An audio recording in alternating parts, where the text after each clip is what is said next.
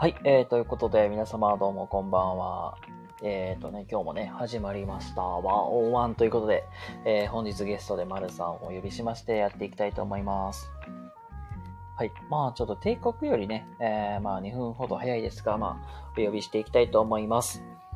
はい、ということで、あの、さっきにちょっと101のご案内からさせていただきますと、えっ、とね、コラボ対談でだいたいまあ1時間ほどの予定でまあ話をしていくというそういう企画で、まあ、基本的には、えーゲストさんの、えー魅力を引き出していく、そういう、まあ、コンセプトにやっていっております。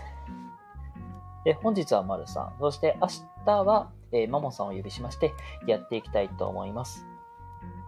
で、えー夜午後10時から、えースタートしますので、えーお楽しみにしててください。ということで、えー早速ね、もうお呼びしていきたいと思います。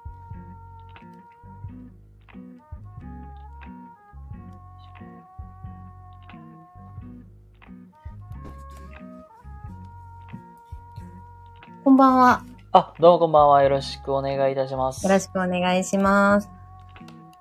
はい、という音量ことで。って大丈夫かな？あ、音量は大丈夫です。聞こえてます。大丈夫。あはい。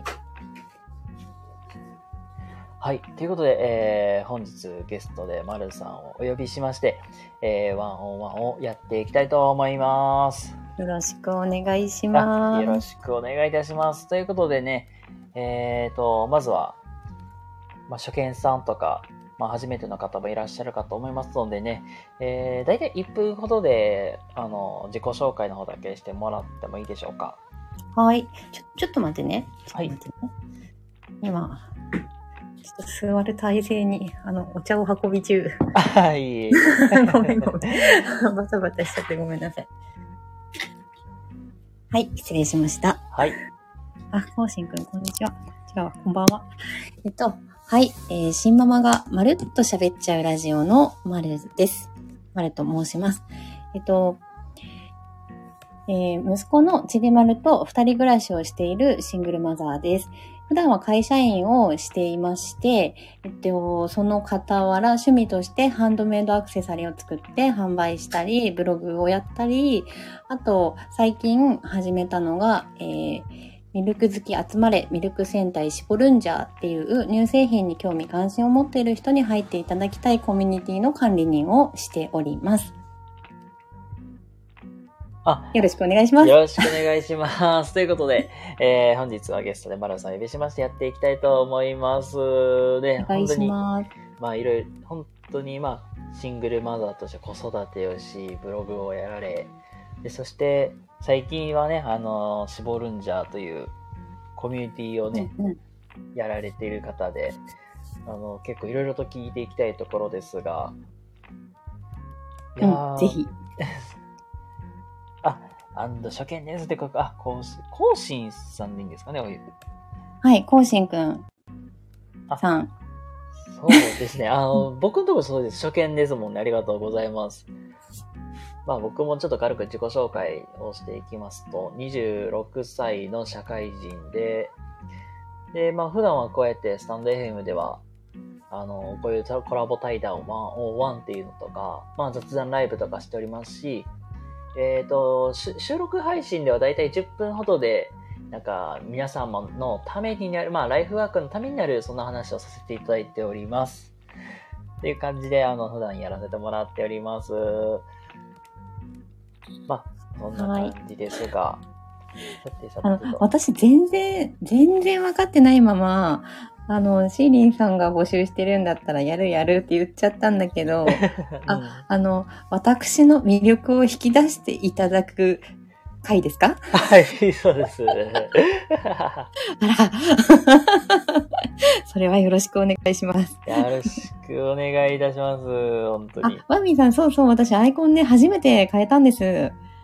あ、これあの、そっかあの、やってる、シボルンジャーっていうコミュニティの人、あの、コミュニティの中に入ってくれてる人が、あの、私のツイッターでね、あの、投稿してる寝癖を見て、とんでもない寝癖だっていうことで、あの、クリエイターさんだったんだけど、うんイラストを描いてくれたんですよ。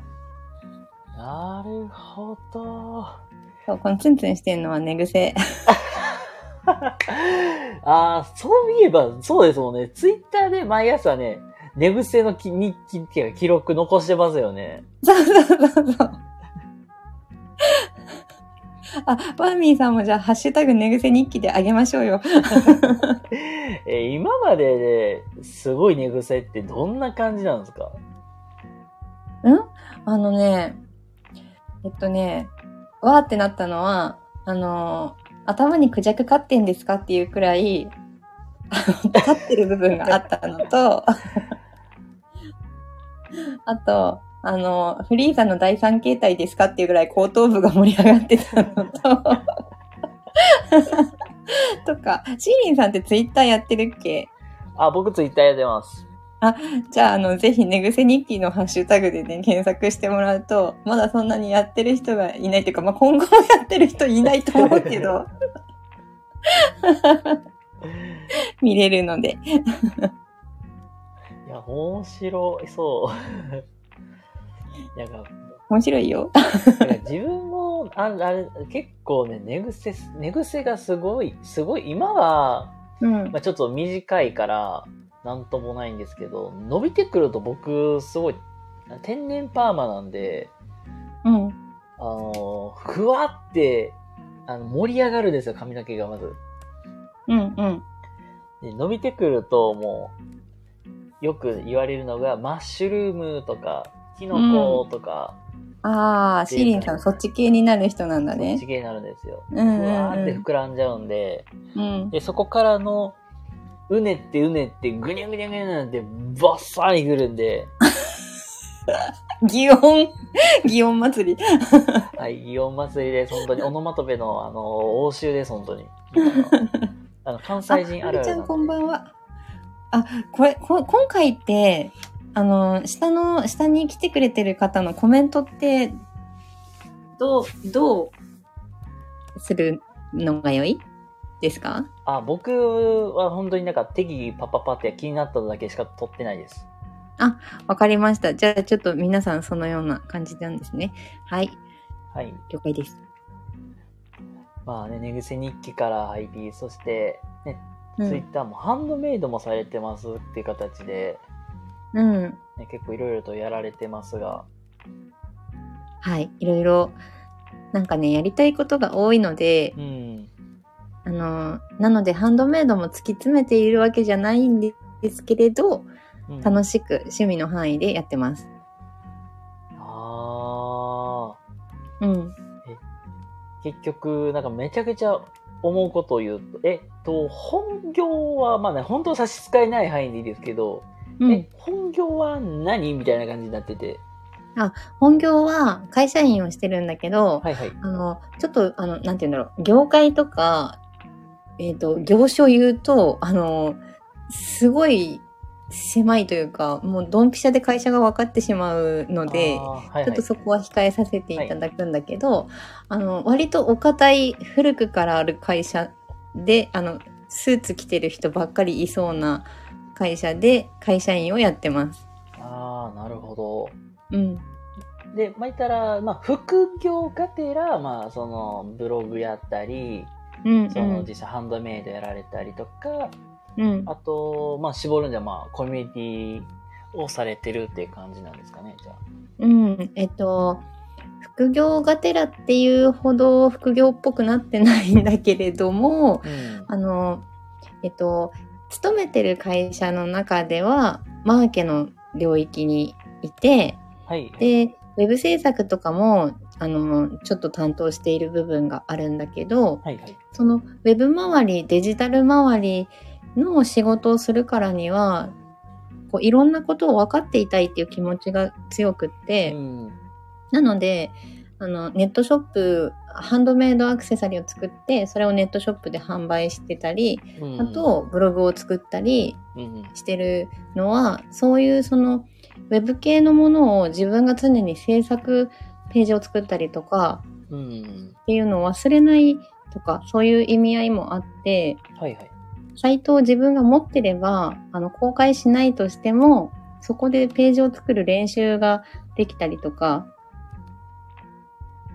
コーディングの練習もできたりとかっていう環境が家にね、ある状態にできるし、うん。うん、それが公開状態でどういう風に見えているかとかっていうのも、あの、試したりできるし、っていうようなきっかけであ始めたんだけど、ー、まあ、あの、始めると、やっぱりその発信すること自体が面白いしう、ん。特にハンドメイドはお客さんとの交流があったりとかしてう、ん。すごく刺激になっていて楽しくって純粋に。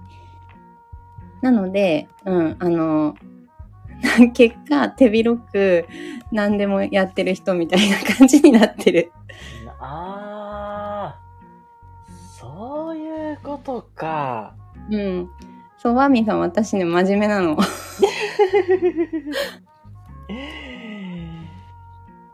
え えー、まあ言ったら仕事の延長線上みたいな感じになるってことが、その試しで自分でなんか触って勉強するっていう感じでやってるうん、って。きっかけはそうだった。でまあそしたらなんか楽しくなっちゃって、そうそうそう。ああ、ことか。うん。楽しくなっちゃったから、あのーえっと、自分でもともと好きだった絵を描くっていうのを、そのデジタルではじゃあどう描くんだろうってうん覚えようとしたり、うん。あと、その動画編集とかも仕事でちょっと必要になったからやったついでに、うんあのアニメーションを動かすにはどうしたらいいんだろうって他のソフトも勉強したり、うんっていう風に、なんかまあ、あの、きっかけは割と仕事のためとかっていうことが多いんだけど、結局それが趣味にも広がっていって、うん。うん、楽しいっていう感じかな。いやー、気持ちめっちゃわかる。わかる？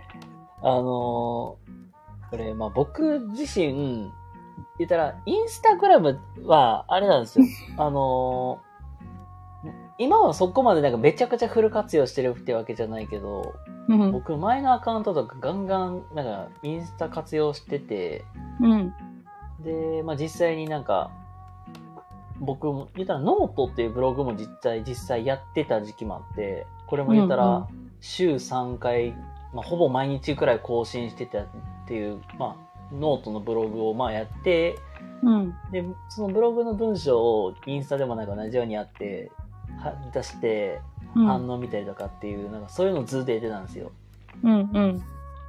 なんかそれがなんか、それがなんか活用してたのが生きて、なんか実は今の職場のインスタとかも全部僕が運用してるようなもんで。あ、そうなんだね。うんうんうん。なんか、そんな感じでなんかずっとや、なんか、その今の話聞いてたら、ああ、め、なんか触ってたらすごい楽しいなっていうか、どういう反応が来るのか見れ,、見れるのがすごい面白いってなっちゃって。面白いよね。なんかハマっちゃいますよね、と思って。うん。うん。そう、船さん。楽しいよ。なんかもうワワーミーさんのさ、コメントがむちゃくちゃ気になっちゃって仕方ないけど、ん？お堅い古くからのある、古くからある業種？古墳の横湯、埴輪よく仕事ですか？って。いつそれで言うと、もっと最近です。いつの時代やねんって突っ込みたくなっちゃったけど。まあ、戦前ぐらいからある会社かな。わお。なるほどね。うん。ええまあそういう、まあきっかけで、まあいろいろとね、手をし、目を広げていってるわけですが、うん。いやもうなんかね、で実際、まあ、ブログとかって、うん。まあ、本当になんかもう差し支えない範囲でいいんです、いいんで、で、ブログとかってもふ、普段なんかどういう、なんか書いてたりするんかなっていうので、あ、えっとね、えっと、今ブログ2本持ってるんですが、はいはい。突然の。そう、2本やってて、うんで、もやってるっていうほど1本は、あの、動かせてなくって、うん。そっち、そっちは、その、シングルマザーとして、みたいなブログを書いていて、あの、実際の子育ての悩みとか、あの、私乳がんをやったんですけど、うん。その乳がんの話だったりとか、その結構その気持ちの部分をもう全部吐き出してたみたいなところがあって、うん。うん。で、あのそ、それは最近全然更新できてない状態になっているんだけど、うん。最近立ち上げたのが、その、えっと、自分の書きたいこととかじゃ全然なくって、あの、これまでやってなかった趣向でブログをもう一本走らせてみようかなと思って始めたのがあって、うん。そのえっと、なんだろう、ちょっと、ちょっとその、あの、やらない人からしたらニッチな話になるんだけど、うん。あの、ドメインってあるじゃないですか。うん。うん、あのね、えっと、ホームページとかブログを作るときのその URL を自分で決めれるんだけど、その時に、あの、なんとかかんとかドットコムっていう、そのドットコムっていうのが、そのドメインとしては結構強いですよって言われてて、うん。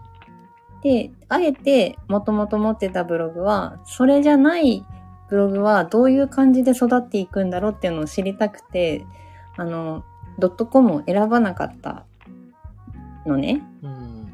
で、ああ、そうかそうか、こういう感じかっていうのが、なんとなく学べたなと思っていて、じゃあ今度ドットコムで、その、本来のブログのセオリーとは違うこと、違う動き方をやったらどういう育ち方するかなっていうのを試したくなって、うん。もう一本立ち上げたっていう、なんかちょっとやってることが、こう、こんなメッセージを誰かに届けたいとかっていうことよりは、今新しく始めた方のブログは、その、どんな挙動をするのかなっていうのを試してみたいっていう気持ちで立ち上げてて、うん。うん。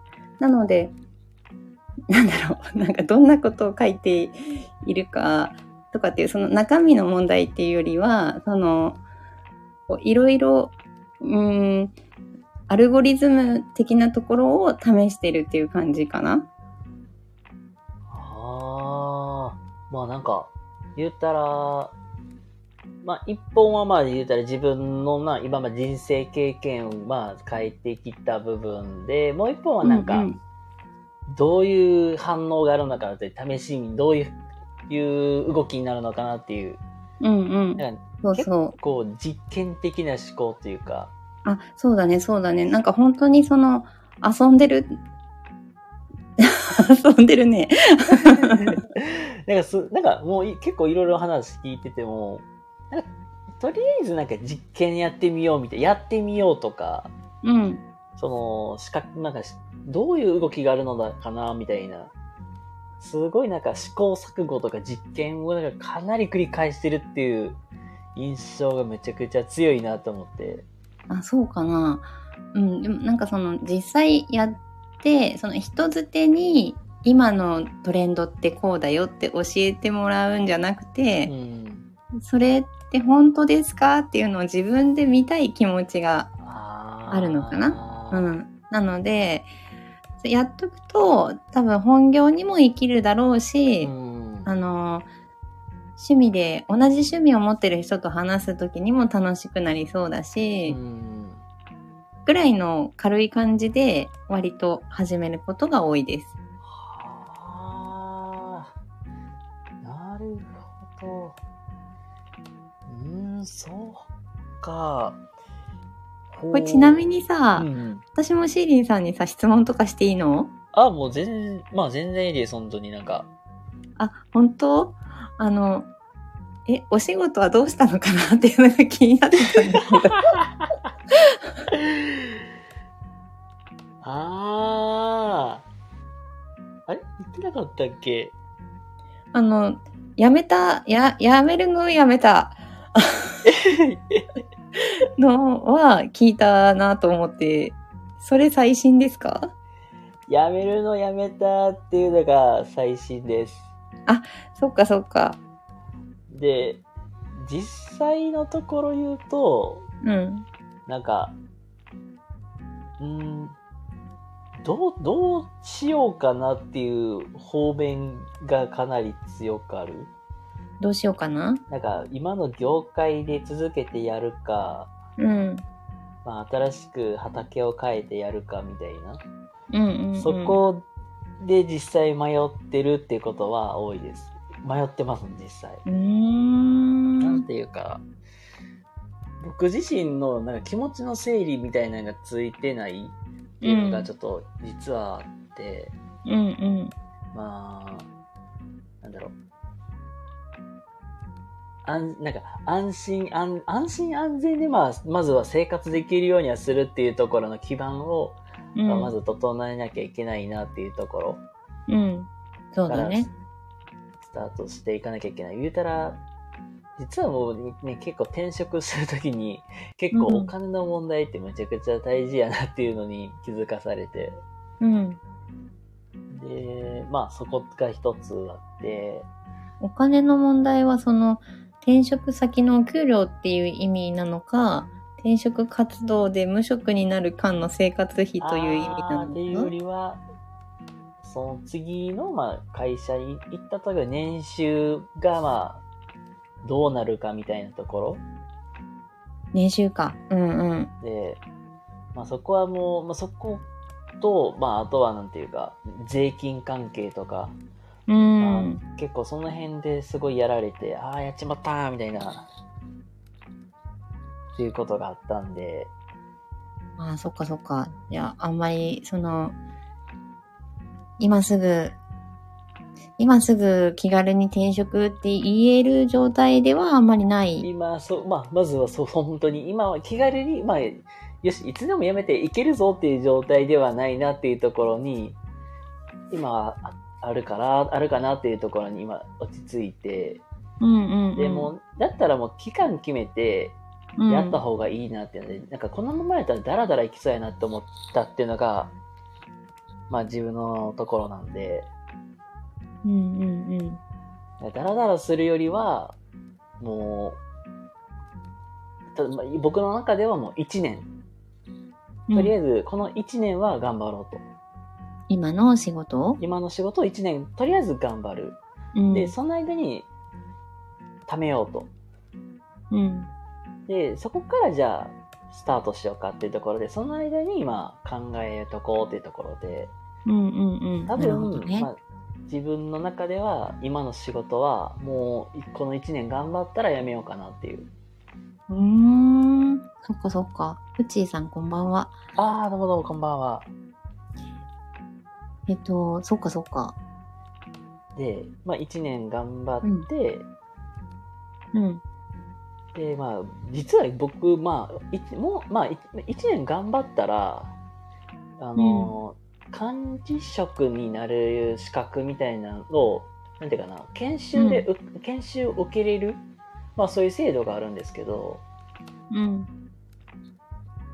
結局考えたところ、その資格を取るまでにまた2年かかるんですよ。うん。2年3年かなかかるから、うん。です。で、しかも、もう言ったら仮に、まあ言ったら、しかもこれもなんか抽選とかで、うん受け入れるか受け入れないかのが時のえ運みたいな。抽選？あのね、これ福祉の世界って結構めんどくさいんですけど、うん。まあ自分が住んでるとこがもう本当地元はなんか抽選でなんか決まっちゃうんで、うん。場合によっては落とされる？とかその、勤続年数が達していても、足足していっても、うん。あの、あなたの今おるところって、うん。今この資格持ってる人いますよねって、今受ける必要なくないですかみたいな理由で落とされたりとか、そうなんだ。そういうのがあったりするんこので、スキルアップ、キャリアアップよりも、和を重んじるというか、うん、わーっていう。施設、施設全体で見られちゃうんだね。そう、まあ、施設全体で見られるっていうところと、うん、あともう、なんか事業所の数が多すぎるから、うん。一気に来られてしまうと対応ができないからかなとは思うんですけど、うーん。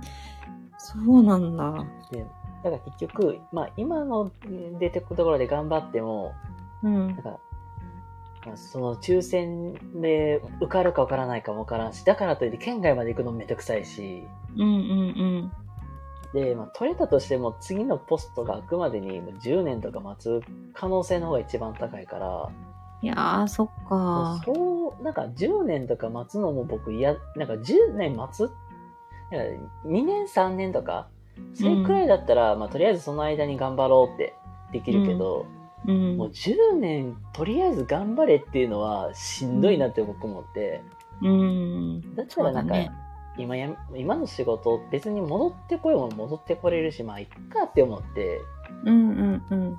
で、だったらもうなんか違う仕事をして、その間にまた社会人としてのスキルを高めていけ、いってから戻ったらいいやってなって、うんうんいうなんか今の本、今の気持ち的に一番強いところはそこうん。うん。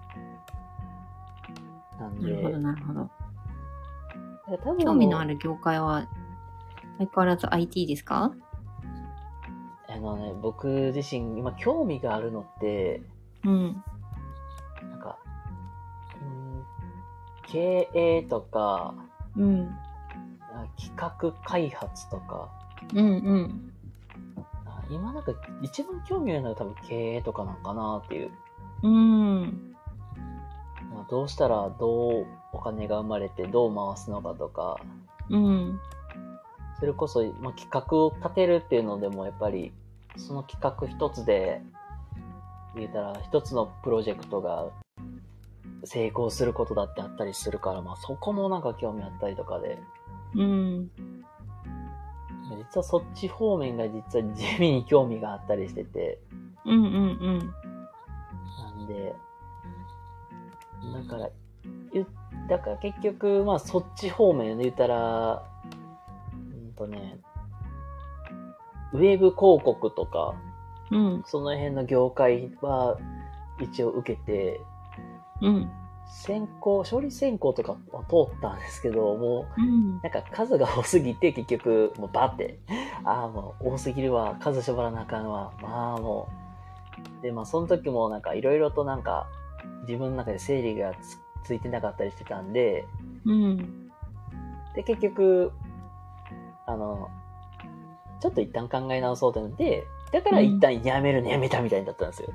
うーん。そっかそっか。ごめん、なんかめっちゃくちゃ僕の一人語りになっちゃいましたけど。あ、全然、なんか、ちょうど私もそう、シーリンさんどうしたかなっていうのをね、聞きたかったので。そう、あー本当に、ウッチーさんもおっしゃる通り、特に家庭持っているとなおさら転職って難しいなって思うし、そうね。そう、本当。うん。間を、いや、私は間が切れたんだけど、一回、子供がいても、うん、あの、その、子供と二人で暮らすように、実家を出た時が無職だったので、うん、あの、こう引っ越しして、えっ、と、まず子供を保育園に入れなきゃいけないで、保育園に行くっていうことは親が働いているっていう前提だけど、うん。無職だから、うんあの、一旦仮で入れてもらえるんだけど、いついつまでに必ず仕事を始めてくださいねっていうお約束が必要になるのね。ああ。そうなんだ。そう、そうなの、そうなの。なので、結構切羽詰まって転職活動をして、うんでも子供が小さい上に、その助けてくれる親戚は近くにいないっていう状態だから、うん。で、シングルマザーだから、その、面接にこぎつけられないっていうのがすごい多くて、ほんとそれこそ、うん。あ、その時は派遣で探してたんだけど、うん。あの、二重三重全部ダメで、あの、かろうじて会ってくれるって言ったところで、あの、もう面接で やる気の丈をもう全部 わーって言って。で、採用してもらったのが、あの、今の会社の前の会社。うん。うん。でしたよ。だから、うん。なんかこう、まあ、や、今やんなきゃいけないってなった時に、結局、ね、頑張るしかないから、一年先にしておこうっていうことで準備できるのであれば、ね、その期間はすごく大事な期間になるから、有意義に使っていただければ。本当に。なんか結局、なんかね、本当に、なんか、この、なんかめちゃくちゃなんか弱音を吐くわけではないけど、いや、いいよ、入ってもなん。か努力の方向ってめちゃくちゃ大事だなっていうのは自分の中であって、うん。じゃあどういう方向になんか、どう、なんか力入れたらいいのかなっていうところで、うん。結局、今できることって何かなと思ったら、なんか自分の中でなんか、ビジネススキルというか、うん。そういう知識を、まあ、インプットしていくっていうところうん。うん。であったりとか、まあ、このなんか、言ったら、だ転職活動してた時なんて10、10個、10、12、3社くらいも書類選考通っちゃって、まあ、しかも、エージェントさん取っちゃって。言いたい。エージェントさんからも、なんや、なんか、いただいた案件とかも全部、書類選考も通った理由って、うん。やっぱり、なんか、なんか挑戦するとか、うん。なんかしらそこで価値を生み出すっていうところで、うん。多分目をつけてもらったんだろうなっていうのもあったんで、うん。うん。じゃあ、そこでなんか僕、今年一、まあ、この1年はもう言ったら、自分のまあ、ビジネススキルをまあ、高めていくのもそうだし、うん。そこでちょっとなんか挑戦した、しなあかんなっていうところで、うん。うん。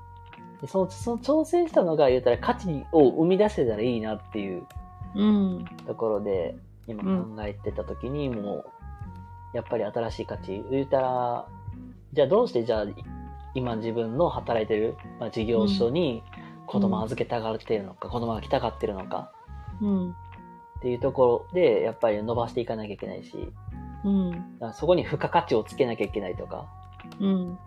なって、だで、なんか今はなんかそういう、付加価値の作り方とはどういうことかであったりとか、うん。うん。自分の性格を理解しなきゃいけないなっていうところで、うん。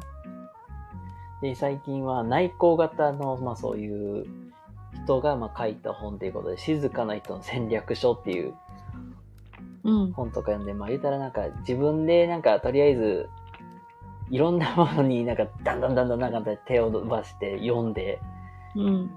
っていう、まあ知識を入れているっていう感じうん。うん。うん。になってる。なんかこの努力の方向が正しいのかといえば微妙な、微妙なところだけど、やらないよりはやった方がいいかなと思って、うん。やってるみたいな。な感じなんです、本当に。そっかそっか。いや、もちろん、うん、やらないよりやった方が絶対いいと思うし、その、ね、1年後にこういう業界に行きたいっていうのが決まってるんだったら、ぜひその分野の勉強をっていうね、うん。感じだけど、それがまだだっていうことであれば、うん、今のその仕事をよりうまく回していくために何が勉強できるかって考えたら、たそれはきっと他のところでも生きる知識が身につくと思うのでう、ん。うん、良いと思いますよ。良いと思いますよ。ななんだ、私は。いやや、そっかそっか。いや、あの、ね、黒金さん時代から、あの、私はシーリンさんの配信を聞いているので、ーそうですよね。ね、なんかやっぱりどうしても、先生っていうイメージが先行していて、で、いろいろほら、、うん、ね、あの、子育てのことというか、その、主には発達障害のことについて、いろんなことを私は教えてもらった側だから、うん。うん。そっか、そのシーリンさんが今違う仕事に羽ばたこうとしているのかっていうのが、なんかちょっと新鮮というか、あの、すごいお若い方だっていうのはもともと知ってたけど、うん。うん、あの、でも、その先生だし、教えてくれる人だから、なんかちょっとこう、年齢で見てなかった部分っていうのがあって、あうん、シーリンさん、なんか、あれだしね、あの、ほら、大人っぽいとこあるじゃない？あ。そう、だから、そ、そんなその、いや、本当は本当に、ものすごい年下なのはもちろん認識してるけど、うん。それをあんまり意識したことなかったんだけど、今こうやって転職の話とか聞いて、で、シーリンさんの実年齢と1年後の年齢ととかっていうのを、いざ考えてみると、あ、なんか、そうだ、シーリンさんは、すごい若者だったっていうのが今、すごい新鮮です。あーけど、これ、なんか、どっちみち、なんか将来の方向性っていうのは、自分の中ではもうバンの答え出し、まあ決めてて、うん。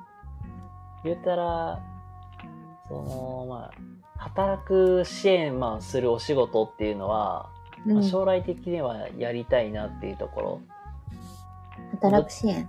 まあ、で言ったら、は、うーん、一番近いのは、就労移行支援うんうんうん。っていう、まあ、言ったら、まあ、お仕事を、まあ、探している、まあ、そういう、18歳とか、まあ、そういう人たちの、まあ、サポートうんうんが、まあ、一番、今やりたいこととしては一番近くて、うん。で、じゃあもうそのためにはなんかもうちょっと好き、なんか、もう資格はもう国家資格はもう取ろうっていうのは、キャリアコンサルタントの資格は取ろうっていうのはもう自分の中でも決めてて、うん。で、まあ、なんか言ったら、で結構いろんな人からはやっぱり、教員のまあ色がやっぱりまだまだ出てるってみたいな感じでよく言われるんで、うん。うん。で、こなんかこれもなんか言うのも恥ずかしいですけど、地味になんか占いみたいな信じちゃうようなたちで。あ、そうなんだ。で、なんかそういう、どっちみちなんかあなた人を教える仕事はやってますよみたいなのは言われてて、まあそれこそ教員もそうだし、今の仕事も人を育てる、教えるっていう仕事に近いんで、うん。まあどっちにしてもなんかそういう教える仕事からは逃げられないんだろうな、みたいな、うん。にはなってるから、うんうん。まあそういう、はまあそういうサポート、支援をしていくっていうところは変わらず、うん。ああ、言ったら、あ独立はしたい、しようかなとは思ってて、あれはしてます、言ったら。うんうんもうなんか、会社で働くのなんか、これは こんなこと言っていいのかわからんけど、なんか、人の顔色伺いながら働くのもな、めんどくせえな、だって。うん。うんうんうん。だって自分でやった方がよくないみたいな。うん。どんだけなんか、うん。どんだけ、なんか、なんか人間嫌いではないけど、うん。どういう思考でそういうはなんか考えに至ってんねんっては思われると思うんですけど。いや、でもやっぱり独立したい人っていうのはそういう考え方になる人多いんじゃないのかな。かね。けど、まあ本当にちょっと独立はまあ、どっちに、どっちにしてもする、しようとは思ってるし、まあ、副業っていう形でまあ、いろいろ、まあ、いろいろできたらいいかなとは思ってたりするところはあるんで、うんうん。まあ、それに向けてじゃあ何をしようか、まあ、準備をしていかなあかんかなっていうくらいですかね、本当に。うん、なるほど。そっかそっか。いや、まださ、だって20代だし、何でも思う通りにやってみるのが良いかなと。多分、なんか私的には、どの道を選んだとしても、必ずなんかいいことと悪いこととあると思うので、なんか、どっちに進んでも後悔するタイミングみたいのってうん必ずやってくるって思ってて、だから、その後悔しない選択をしてくださいねっていうのはできないって思ってるんだけど、でもなんか決めた時の自分に、自分の気持ちに嘘がなくて、もうこれで行きたいって思って決めたものは後悔したとしても最終的にその後悔に打ち勝てるかなって思うので、うんなんかそういう決め方をしていただけたらいいなと。あの、はい。ね。後悔しない選び方っていうか、お母さんもを後悔してもそれをまあ、う乗り越えていけるような、そうそうそうそう。人間だから必ず落ち込んだり、これじゃなかったかもとかって思うときは、ね、あると思うんだけど、ねどんないいところを選んだってなっても、そういうタイミングって多分あるけど、うんでも、だって決めた時に絶対嘘はなかったからもうしょうがないじゃん、これでって 言える。うんだけど、嘘のない選択をしてもらえれば。いや、確かにな。なんか、やらずに後悔するよりや、やって後悔した方がね、いいってよく言いますからね。うーん。そうだね。まあ本当に、なんかここだけの話になっちゃいますけど、ここだけの話になるんですか、あのーこれは。僕、今、まあここだけ、僕、僕の今か今からする話っていうと、うん。実は、あ、教員、や、や、教員になったこと自体、ちょっと後悔してたことあったんですよ、実は 一時期。あ、そうなんだ。うわ、なんか、言うたら、まあ、これは、言ったら1年、まあ僕も教員やってたのって大体今2年くらいとかで、うんうん。で、そこでも言うたらもう、まあ早期で辞めちゃってるなっていうところで、うん。早く辞めちゃったっていうとこが、まあ思い立つ部分で、うん。で、まあしかもまあね、辞め方も辞め方で、うん。本当に、本当、なんか周りの人にめちゃくちゃ迷惑かけるような形でもう僕辞めちゃってるんで、うんなんか今思うとなんか、あー言ったらまあ、その周りの先生方にもなんか申し訳ないなっていうところもあったし、うん。子供たちは子供たちでやっぱり傷つけちゃ、傷つけちゃう形で辞めちゃってるんで、うんい。やもうだ絶対まあ一生、いやまあ、恨まれてることもあったりするんですよ、僕は。うん。で、なんかそういうなんか、うーん、なんていうかな、本当にそういう、本当なんか悲しい思いをさせるとか、うんちょっと本当に、裏切るような形をやってしまった自分、まあそういうところにめちゃくちゃ後悔してた時期はあって、いやまあそんななんか気持ちをするくらいだったらやらんかったらよかったなっていう。実はあななって。るほど。で、まあ、ほん、そこでも本当になんか、い最初のキャリアって本当に、なんか、本当にそこで無駄にしちゃってるから、やっぱり、なんだろう、うん、これはまあ、まあ、教育実習とか、まあ、で、多分、その、ね、教員も看護もそうだし、まあ、実習行かれると思うけど、うん。いやめっちゃ厳しい先生に当たりたくないってみんな結構思いがちじゃないですか。うんうんうん。言ったら優しい人のところで実習やりたいなって思ってるけど、うん。僕はなんか実習はまあ、きつい人のところに当たった方がいいなと思思ってて、うん言ったらまあ正直になんか、なんかあなた、この仕事向いてないからやめとった方がいいよって言ってくれる人の方が僕は絶対優しいなと思って思ってて、うんで、それでまあ、なんか、まあやってまあ後悔するのもまあ、まあそれもそれでいいいいと思うんですけど、まあやらずに後悔するのもね、あんまりもう良くないかもしれないけど、どれが正しいかわからないですけど、まあ言ったら、もう絶対向いてないからやめとけよって言わ、言もう本当にきつい言葉で言うけど、そういう人ほど僕は優しいと思ってて、うん。で、そこで言うたら、一旦考え直すっていうところで、本当にこの仕事をこのまま選んで進んだらいいのか、もう新しい選択肢を出して、を出して、違うそっちに行くのかって。うん。で、まあ、そういう考える時期にもなるから、そ学生の時ってやっぱり考える時間めちゃくちゃ長いから、うん。そういう先生のもとでやっぱり教えてもらった方がいいなって。なるほどね。思ったし、まあ、実はこれも実は僕も実習の時言われたことで、うんあ、やっぱりあの先生言ってることた当たってたみたいな感じだったんですよ。ああ。なるほど。そうんとね、うそうね、なんか、うん、そういうものの言い方をする人もいるし、それがいい方に働くことももちろんあると思うけど、うんあ、の、私的には、あ私も、私もというか、私はたくさん転職をしてきたんですけど、うん。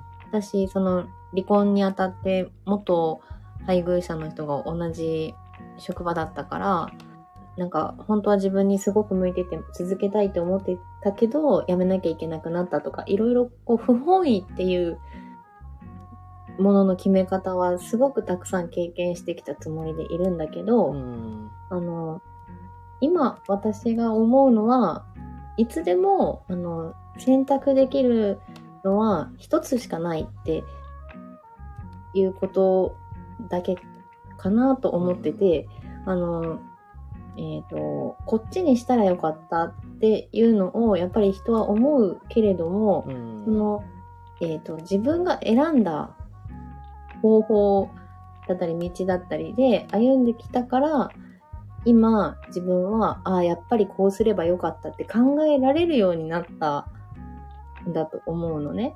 うん。だから、それを、今の道を選んでなかったら、今の発想には至ってなかったかもしれない。その、この道じゃなかったっていうことに、うん。いう考え方を後悔するっていうことを知らないまま、あの、そういう経験値を得ないまま進んでいたかもしれないから、その、のもちろん、あの、嬉しい選択肢だったっていうこともあるだろうし、悲しい選択肢だったっていうこともあるだろうし、うんさっきの、えっと、黒金さんじゃないよ。えっと、シリンさんの、えー言ってたみたいな、その子供たちにとって良くないいなくなり方をしたとか、っていうのは確かに子供たちにとってはその時悲しい出来事になったかもしれないけど子供たちはそういうその人生経験を一つ得たと思うのであのそれが子供たちに一つの何か気づきを与えたかもしれない。新しい発想力っていうのを与えたかもしれないからそれが良かった悪かったっていうのはあの結局人が選べるのは一つだけだから、うんその結果で良かった悪かったじゃなくて、その中に必ず何か得るものがあるっていう考え方の方が、の方がいいんじゃなくて、えっと、そ、それでいいかなって私は今思ってる。ちょっとなんかごめん、まとまんなくて伝わる？なんかすごいなんかわかる気がしてきた。てか、本当？なんかまあ、まあ、ちょっと見方を変えたら、うん。その、一ついい経験が詰めたみたいなうん。感じにはなるかなって。それも言ったら、まあ、どう、まあ、どの立場に立って、ちょっと視点変えても同じことは言えるだろうなっていう。うん。そうそう。ちょっとまあさっきの厳しいことを言ってくれる先生の例でもさ、うんあの、もし仮にだけど空想の人間がいたとして、うん。その人が実習の時に厳しい先生に当たったとして、で、あなた向いてないから、もうここでやめた方がいいわよって言われたとして、うん。で、あ、そうなんだ、自分は向いてないんだ、じゃあ諦めて他の仕事にしようって決めたとしするじゃん。うん。で、他の仕事に就いた場合にも、その、多分その人が得る経験って、本当に自分がやりたかったはずの職業を人の意見を鵜呑みにして選ばなかったっていう後悔を得ることもあると思うのよね。うんそれもきっとその人のお腹の中にずっと溜まっていくものになっていくと思うから、あの、どこで誰にどんな出会い方をするかっていうのはやっぱり選べないから、厳しいことを言う先生がいい先生になることもあれば、優しい先生がいい先生になることもうんある。だからそこは選べないけど、自分の当たった先生を、あの、うん、先生を前にどんな経験をするかうんなのかな。結局まとまらないですけど。なんか、時、まあ、その時々に出会う人たちによって、まあ、影響を受け、僕、受けていくわけだから、うん、そう、どん、その、何がいい方向に、何、何が、えっと、えっ、と、その、良かった悪かったを判断できるのは後々のことであって、そうなぁうん。だし、その、良かったって今思ってることでも、実は、あの、悪い側面もあったりするかもしれないうん。じゃない、うんだからなんかそれをこう自分がその当時選ぶことがなかった選択肢に思いを馳せるよりは、うん。あの自分が選んできた選択肢で得たものを見つめる方がその後のこれから先の未来を作っていくのにはすごく良いと思うんですよ。あーさっちょっと今必死にまとめたよ。いや、言うたら、その、けまあ、ちょっと、過去は結果論みたいなところから、うん。その、あ、学んまあそこから学ぶこともあったりとかで、うん。で、まあそこでまあ経験したものを、から、を得てからの、じゃあ、その、将来とか未来へ向け視点を変えてみたときに、どう活かせるかっていうのが、うん。そこがまあ、すすっごく重要なんだろうなっていうところなんで、うん。とりあえず、なんか、ままとめたら結局、まず、まあ言ったら未来をまず前向きに見て考えってなった時に、まずどういう経験をしてきたかっていうのが、すごく重要なんだろうなっていうのが、うんうん。そうそう。だからその教員をやった期間が短かったっていうことや、その辞め方が心残りっていう、まあ、気持ちの部分っていうのはすごく共感を覚えるけれども、あの、けど、あの、その短期間、まあ、2年って別に短いかって言ったらそこまで短くもないと思うけど、でも、まあ、あの、その年数で辞めた人だからこそ知ってるものっていうのがうん。うん。あるわけだから、うん。うん。それって2年で辞めないと得られないものじゃない？うん。うん。だからそれを、そなんかそれを強みにって言われても困ると思うんだけど、なんか、それ、その2年で辞めちゃったからダメだった。じゃあ一層最初からやんなければよかったって言っても、時を戻そうっていうふうにはできないので、うんそれよりは、あの、そこからちゃんと得たものもある。それが何だろうって探す方がいいと思う。ああ、まあ、そう、確かにな。戻すと時間を戻せるわけではないんで、まあそこから何を得たかっていうのが一番大事だし、うん。そうですよね、本当に。うん。実際だってさ、そういう経験を積んできた、まあ、当時の黒金さんに私はすごく助けてもらったと思うので、うん。うん。なんかそれってさ、その、人の口から出てくる言葉っていうのはさ、その人の経験がやっぱり、あの、反映されてると思うのね。うん。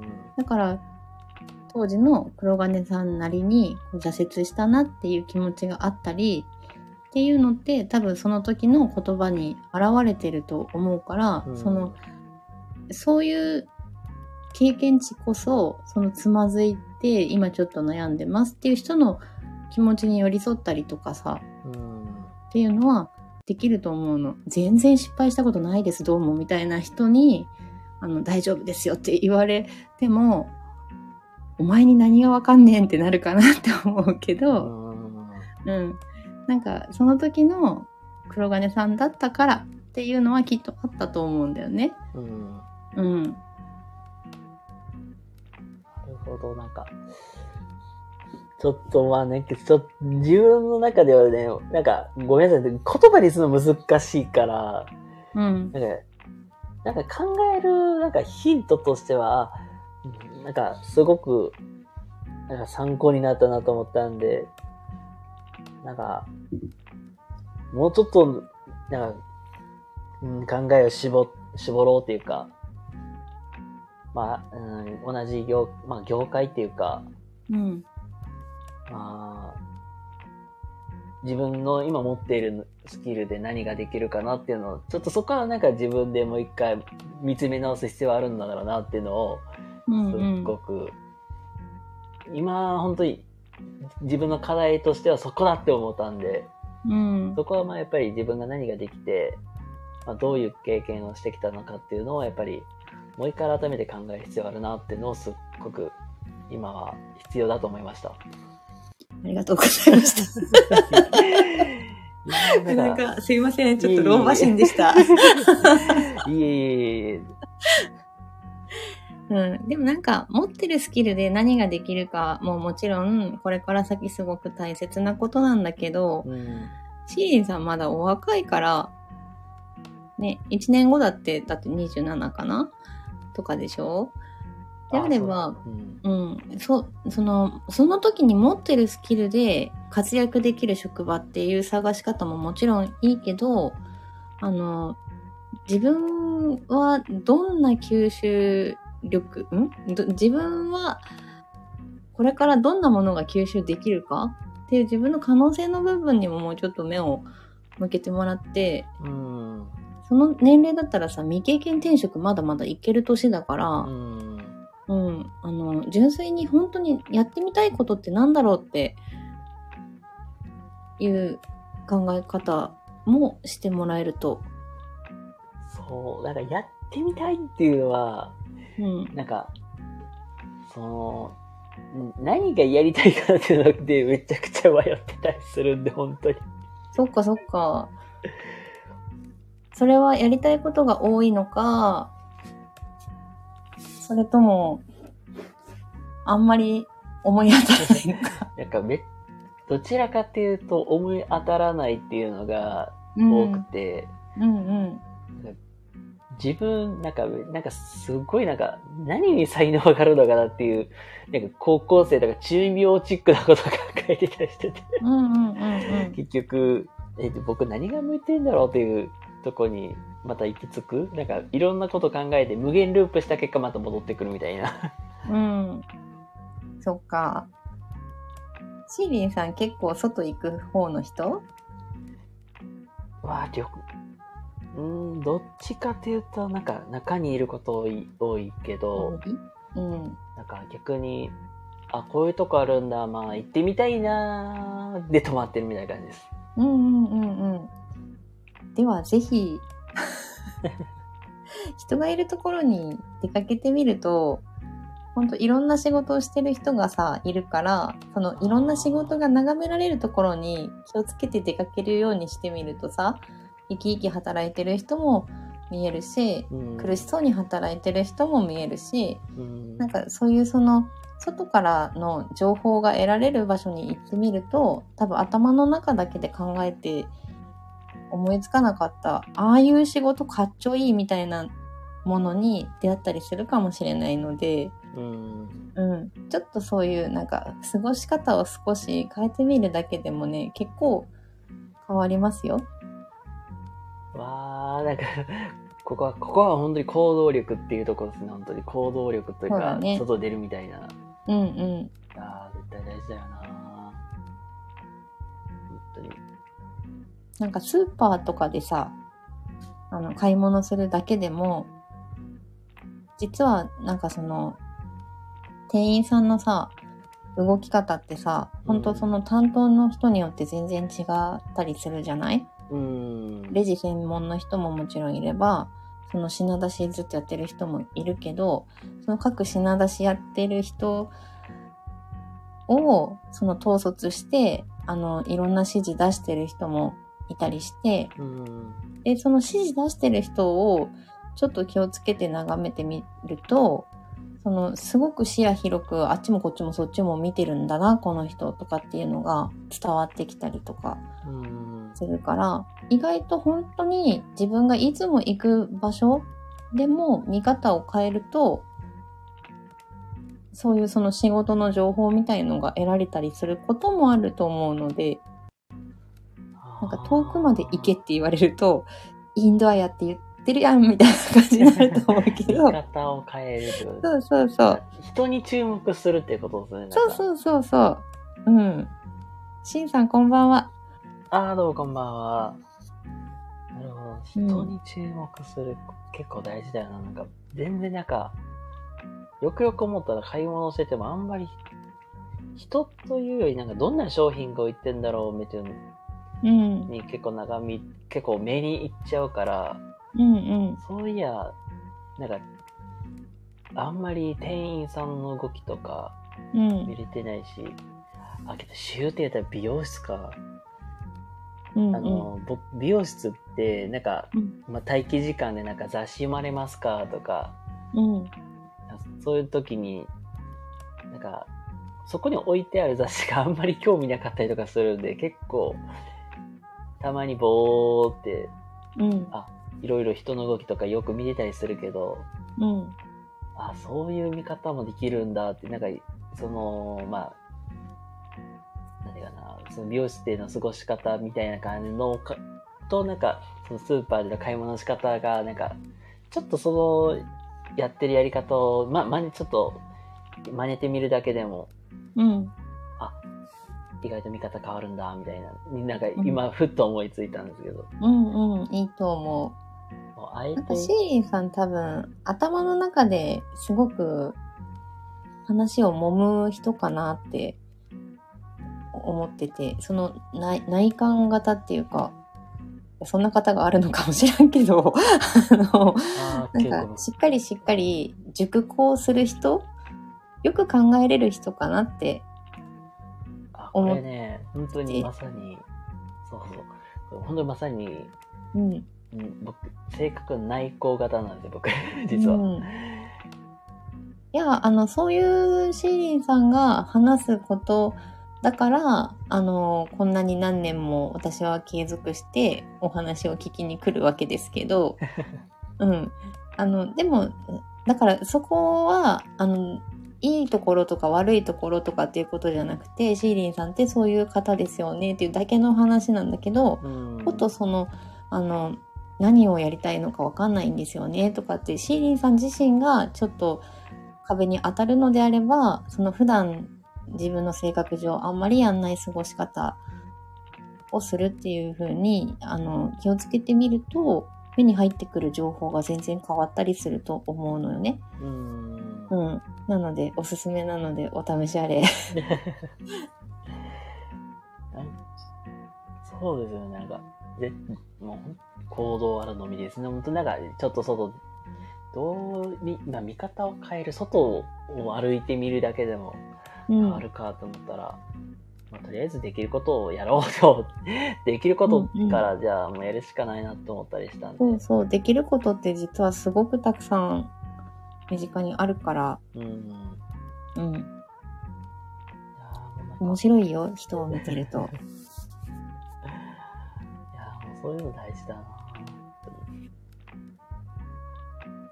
やってみてちょ。やってみます。えややるしかないね。やります、本当に。ちょっと、言語に障害でもあんのかぐらいで本当にまとまんなかったわ。すいません。いえいえ。いやー、本当になんかいろいろは、なんかすごい、なんか、深い話になっていいな、いい感じになってきて、う。うんん。いやー、本当に、その、本当かい？本当にいい話になってきたなってところで、なんていうか、え、実際ね、お子さんも今し育てられて、まあいらっしゃるうん、と思うんですけれども、うん。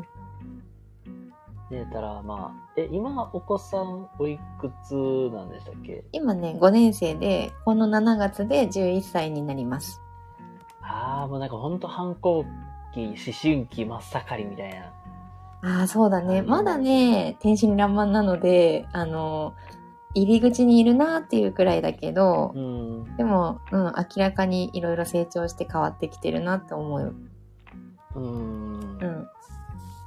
ああ、本当に。ええじゃあもう、え、言ったら林間学校とかもあったりするじゃないですかね。うん、あるある。今年、今年はなんか臨海学校臨らしいんだけど、おお、うん本当はコロナ前は2泊3日だったのを、コロナ禍から1泊2日に切り替えたみたいで、うん。そんなに海に入るでもない林間、臨海学校らしいけど、うん。でも、うん、今年は行く予定みたいよ。ええよかったよかった。なるほどね。うん。やっぱりね、まあちょっと子育てとかしていく中でも、うん。実際、えっていうこととかって、なんか結構あるだろうなと思って。なんか自分もまあ実際子供と触れるんで、うん。なんか、えーって思ったこともあるし、ねなんか最近あったなんか面白い珍事件、珍エピソードみたいなってあったりするんですか？なんか。え、チンエピソード？ちょっと待って。あの、あ 最近はね、もうね、あの、怒ってばっかりなんだけど、私。うんあ、の、息子の食べる量が本当に増えて、はいはいはい。あの盗み食いをね、すごいするようになったのね。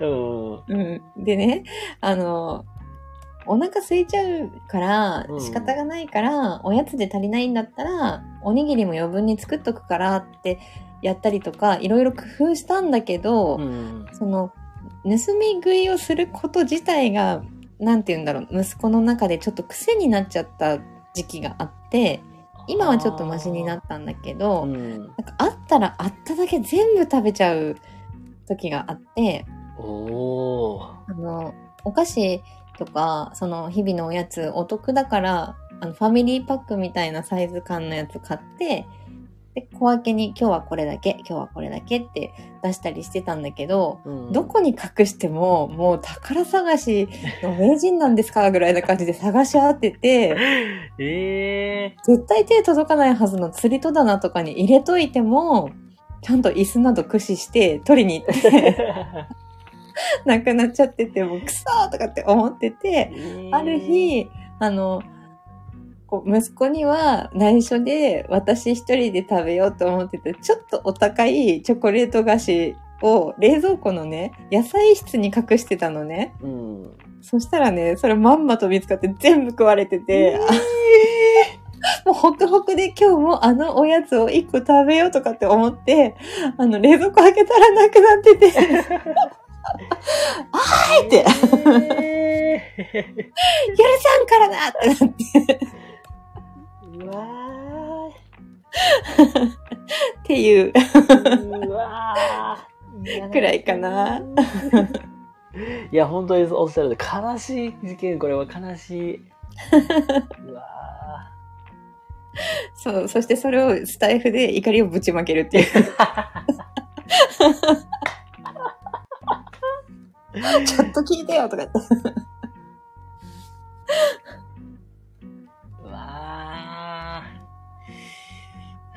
ど。うん。うーん。うわ、これ、ううんそうか。もう、ねまあ、か体もね、まあ、結構、まあ、大きくなる時期でもあるし、うん。かなんか、どうしてもそういう時って、あの、一人親だから、一人で腹を立てるし、うん。ねこんな食べて大丈夫って一人で心配しちゃうけど、こういうそのスタイフで仲良くしてくれてるパパ世代の人とかママ世代の皆さんに、そうやってね、聞いてもらうと、あの、すごい笑い飛ばしてくれるから、そんなのよくあることだよってうん。言ってもらえると、あ、そっかそっかよくあることか みたいな。やっぱりそれで、こう、人の経験談を聞いて安心できたりとか、うん落ち着けたりとかするから、なんか、うん。改めてやっぱりその人と関わって教えてもらうって大事だなってうんね、あの、シーリンさんにいろいろ教えてもらってた時期はさ、息子はまだ2年生だったんだけど、うん。なんか、その頃からやっぱり、教えてもらって安心したりとかっていうのを、私はこのスタイフの中でずっとさ、やらせてもらっていて、うん。なんかそのありがたい環境があるから、続くし楽しいし、うん。うん。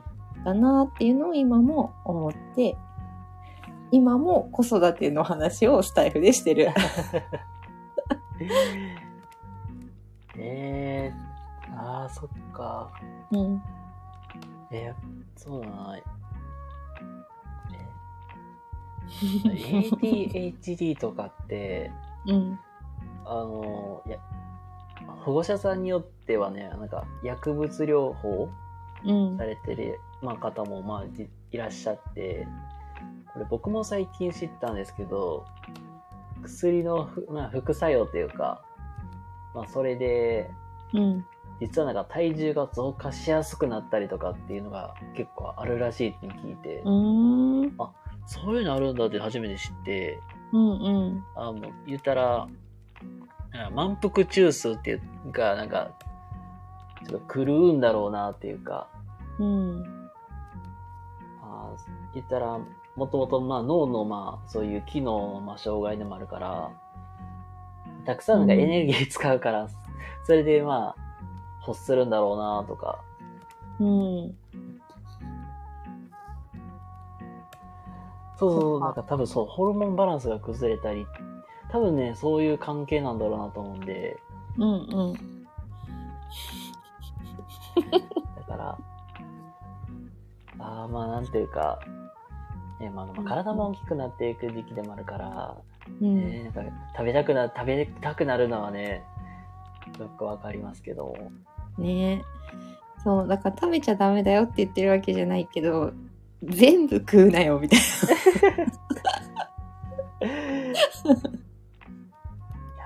ーそれ、そこを教えるのね、難しい。なんか、私悲しいわよ、みたいな感じで。せな。めていでも、まあ、なんか最近はちょっとマシになり、うん。うん、あの、私も気をつけて、その、その1週間分とか2週間分とかのおやつを、その、ね、あの、ちょっとお買い得だからっていう理由でまとめ買いするのはやめて、1日分だけ買って帰るとか、これ明日のおやつだよ、みたいなうん。買い方に切り替えて、あうん、するようにしたり、その足りなかったらこっちのご飯チンしてとかっていう。のを用意しておいたり、したら、うん、あの、さすがに、あの、なんか、なんて言うんだろう、そのお砂糖って癖になるって言うじゃない？だから、うんあの、バクバク食べて、ちょっとその、ある分だけおやつ全部食べちゃうっていうのが、体が癖になっちゃったんだと思うんだけど、うんそれができなくなったら、あの、最近は落ち着きました。そうか。うん。まあ、あの、私のお菓子を食べたのは許してませんけど。いや、食べ物の因縁はかなり強いですよねっていう、本当にまさにその通りやなって ね。思います、本当に。うん。いや、もうね、えもう気づいたらあっという間にもう1時間20分、まあ15分か、1時間15分ほどね、お話ししていってますが、はい。あのーまあ、そうですね。まあ、最後にね、あの、まあ、どの方にも言ってますけども、なんかね、宣伝をとかなんか、ちょっとお知らせとかあったらもう、もう全然ここでもうお話ししていってもらえたらいいなと思うんですけども。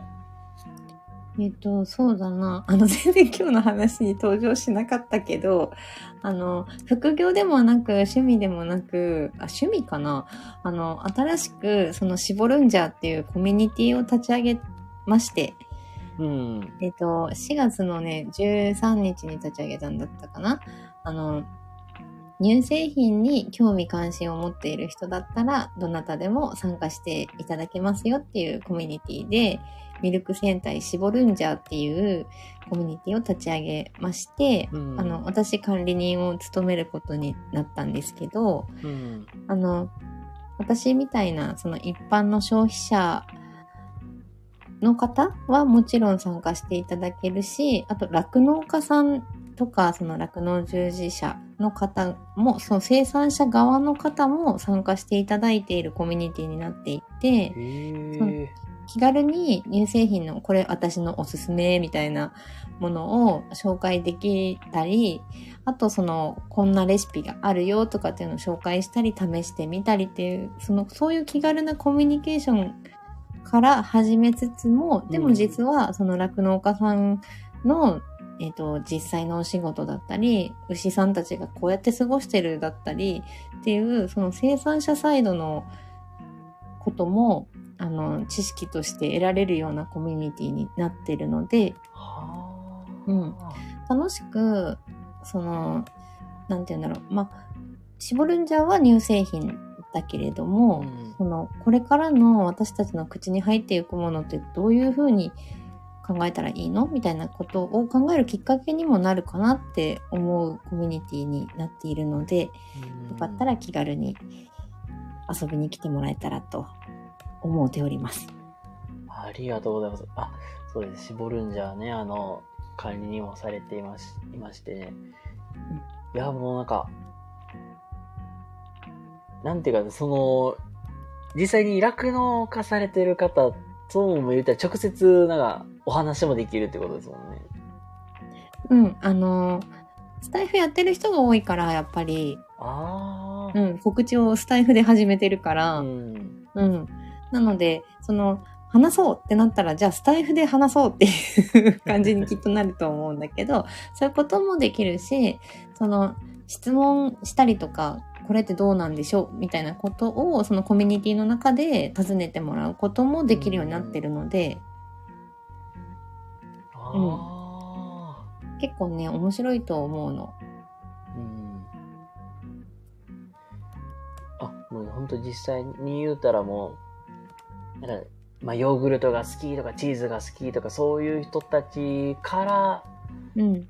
実際にもう本当に牧場とかそういう経営されてる方とか、うん。まあ、そういうまあ本当に結構つ一しつながりみたいなのができていくみたいな感じででしかもどうやってじゃあ生産されていくかもまあ生の声が聞けるっていうところでうん。言ったら、この背景ってごめん、なんか言ったら、だって、背景、なんていうかな、酪農家さんも数減ってたりとか、うんうんうん、うん。僕も新しい、なんか、僕、まあ、ちょっと古いかもしれないですけど、なんか牛乳とかって、なんか給食、なんかコロナ禍で止まったりとかして、めちゃくちゃ捨てられることがめちゃくちゃ多かったりとかって、うんうんうんあ。ったりしたなっていうのをまたふと思い出して、うん。で、まあそういう、なんか、みんな、そういう酪農家さんとかの、まあそういう苦労であったりとか、そその、なんか生産していくまでの大変さみたいなものを一緒に学べるんだろうなっていうのが、うん。解釈合ってるかわからないですけど。合ってる合ってる。合ってます？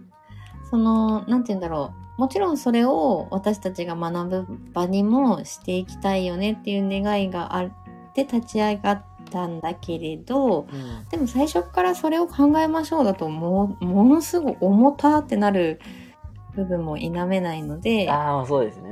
うんうん、まずは興味を持ってみたいなっていうところから始まればいいかなって思ってて、うん。でできればそのねやっぱりそ学校コロナ禍じゃなくてもやっぱり夏休みだったり冬休みだったり学校が長期のお休みに入る時のあの牛乳の消費量の減少みたいなところっていうのは酪農家さんは直撃を受けるご職業っていうところもあってうん。こうそういうのをこう興味を抱いてあの楽しく消費量を上げつつそれが家庭の負担になりすぎない方法っていうのはないのかとかただ買って買ってだとそんな飲めねえってなると思うんだけど、うん。うん、そこを工夫していく方法ってないのかとかっていう、うん、ところにあの取り組めたらなと思ってて。うんシンさん世界で最初に植えるのは日本。あ、そのお話さ、されてましたよね。ちょっとスクショ撮ってこうごめんなさい。私は読んでいないので、ちょっとチェックしておきますね。うん。というコミュニティです。あーまあ確かになんか、ね、なんか、社会的な背景でこんなことがありますよっていうよりは、まあ、うん。単純なき、ね、こあ、牛乳が好きとか、チーズが好きとか、そういう、まあ、単純なきっかけで入ってもらった方が、うん意外と、ね、あの、言ったらハードルとしてはすごい低いから入りやすいだろうなって思うんで、うんうん。まあ、まあ、本当に、まあ、ひょいっとしたきっかけでね、なんか、ちょっとでもなんか、そういう酪農家さんのことに少しでも興味持ってもらえたらいいなっていうところですね、じゃはい。あ。なるほど。あ、ごめんなさいね。このシンさんの世界で最初に植えるのは日本っていう、これは僕も実は読んでなくて初めて、あの、お聞聞いたので、うん。まだちょっと読んな読む、まあ時間があればちょっと手に取ってみようかなって思います。シンさん、私読んでみます。ありがとう、教えてくれて。ありがとうございます、本当に。ぜひぜひってありがとうございます。ちょっと読んだら、あの、勝手に感想を、シンさんに向けて感想を述べますね。はい。ということでね、1時間20分ほどでお話しさせていただきます。本当にね、お忙しい時間ね、あの時間割いていただいて本当にありがとうございます。ありがとうございました。いや、もうなんか、すごいなんか、話がめちゃくちゃ深くなったなっていうのが本当に今日の。いや、全然なんか上手に喋れなくてまとまんなくてごめんね。いや、本当とんでもないです、本当に。ありがとうございます。ありがとうございました。はい。ま、なんかすごいね、話がめちゃくちゃ深かったんで、うん。またちょっと、僕、まあ、収録10分くらいずっといつもやってるんで、またそこでね、ちょろっとなんか、うん。今日の話をまた、ダイジェストで話が、なんか、考えまとめて話せたらいいなって思ってますので、うんうんうんまた、あの、お聞きて、お聞きしていただけたら嬉しいなと思います。はい。ということで、えー、ワンオンワンね、ワンオンワン、えー本日ゲストで、まるさんをお迎えしまして、えーお話しさせていただきました。本当にお忙しい時間、あの、来ていただいてありがとうございました。ありがとうございました。また遊びに来ます。はい。ということでね、明日は、まあ、同じく夜の10時からマモさんとやりますので、お楽しみにしててください。ということで、えー皆様、えー今日もね、最後までお聞きいただきありがとうございました。それでは、また明日お会いしましょう。マルさんありがとうございました。では、皆様おやすみなさい。バイバイ。